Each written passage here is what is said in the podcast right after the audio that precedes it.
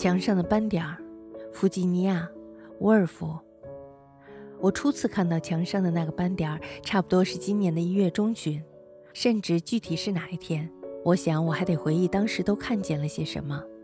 首先浮现在我脑海中的是炉火，一整片黄色的火光映射在我的书页上，三朵菊花安静地矗立在壁炉上的圆形玻璃缸中。是的，我可以肯定，那肯定是冬季里的某天，我们刚刚饮过茶后。因为我记得当时我正在抽烟，偶然一抬头，第一次看见墙上的那个斑点儿。循着烟幕望去，我的目光在那堆火红的炭块上停留了片刻，久违的幻觉再次出现了。数不清的红衣骑士如潮水策马般的奔上黑色岩壁的侧坡，鲜红的旗帜依稀在城堡的塔楼上随风飘扬。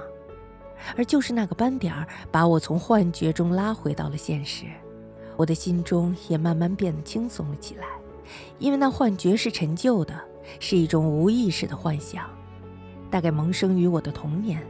那是一个呈现黑色的小圆点儿，就在壁炉上方六七寸的雪白的墙壁上。我们的思绪总是会轻易地喷涌而出，围着那一件新鲜的事物打转，就仿佛是一群蚂蚁狂热地抬起了一根稻草，片刻之后又将其抛弃了。如果这个斑点是一枚钉子所留下的痕迹，那铁定不是为了挂一幅油画，而是为了挂一幅小小的肖像，一幅贵妇人的肖像画。画中的贵妇人用白粉铺饰卷发，用脂粉装扮脸庞，而她们的嘴唇就如同红珠花般娇艳。当然，这肖像画无疑是一件赝品。这房子以前的主人只会选这一类画，老房子就应该配上老式的画像。他们就是这样一家人，十分有趣的一家。我常会想到他们，基于一些奇怪的场景。毕竟谁也不会再见到他们，也不会知道他们后来的遭遇。他说，那家人是因为想换一套其他样式的家具，才搬出了这所房子。就在他说着他来看艺术品的背后应该包含着思想的瞬间，我们分手了。这情景如同我们坐着火车，看见有一位老太太在路旁郊区的别墅里正准备倒茶，有个年轻人正举起球拍打网球，火车一瞬而过，我们便和老太太及青年分手了，将他们抛于火车之后。不过我仍无法弄清楚那个斑点的实质，毕竟我不相信它是由一枚钉子造成的。对于一枚钉子而言，它太大了，太圆了。我倒是可以站起来，但即便我站起来去瞧它，也八成说不出它是个什么。因为一旦完成了一件事，就没人知道它为什么会发生。哦，老天哪！生命是多么奇特呀，思想是多么难以琢磨呀，人类又是多么无知啊！为了验证我们对自己的私有物品是多么的无从控制。相对我们的文明而言，我们的生活有太多的偶然性。我只需列举我们一生中遗失的少数几件物品就够了。譬如那三只装着钉书工具的浅色蓝罐子，就算得上遗失物中最神秘的类型。它总不会被猫吃了吧？或是被老鼠啃了？再譬如那几个鸟笼、铁裙箍、钢制的滑冰鞋、安女王时代的煤斗子。弹珠戏球台、手摇风琴，全都不见了。那些珠宝也不见了，还有那些散落在五青根部乳白的宝石和绿宝石，它们都是费尽心血、省吃俭用攒出来的。这一刻，我的背上还背着衣服，身边的家具都还颇有价值。这是多么神奇呀！若是要用什么来比喻生活？就只能是像一个人被每小时以五十英里的速度抛出了地下铁道，当他从隧道口出来时，赤身裸体，连头上的一只小发卡都没有剩下，就这样又被抛到了上帝的脚下，如同一捆捆棕色的纸包一样被抛进了邮局的管道一样，倒立着摔在开满水仙的草原上，头发随风飘扬。与奔跑的赛马会上的马尾巴十分相似。哦，对了，这些比你同样适合于表达生活的快速性，表达永无止境的消耗与修复。一切都是如此的偶然，如此的巧合。那来世又会是怎样呢？粗壮的绿色枝条又在拉扯中缓慢地弯曲了下来，杯盏形的花朵如同轻帆一般，用它那紫色、红色的光芒照耀着人们。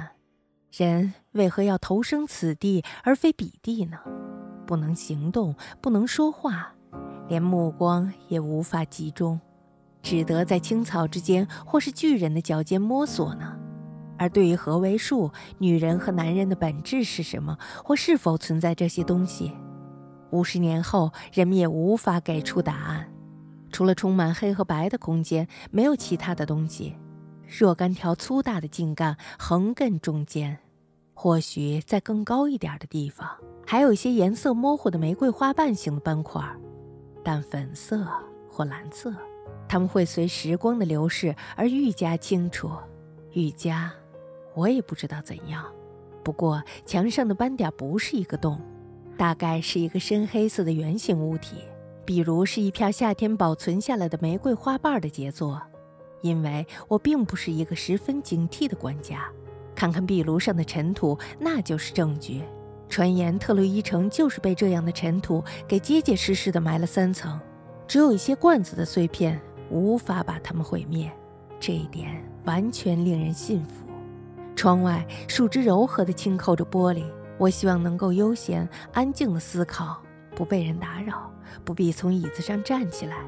可以在没有任何反对和阻碍的情况下，轻松地从一件事情想到另一件事情。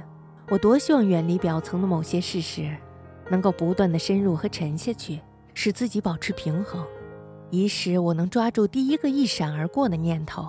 莎士比亚。对了，不管是他还是其他什么人都可以。此人在扶手椅里安坐着，看着炉火，如此这般。一阵像暴雨般的想法从天国连续不断地倾注在他的脑子里。人们站在敞开的大门外向你张望，他正用手支着前额。我们假设这情景发生在夏天的傍晚，可是这一切虚构的历史太过沉闷了，我对他根本没有兴趣。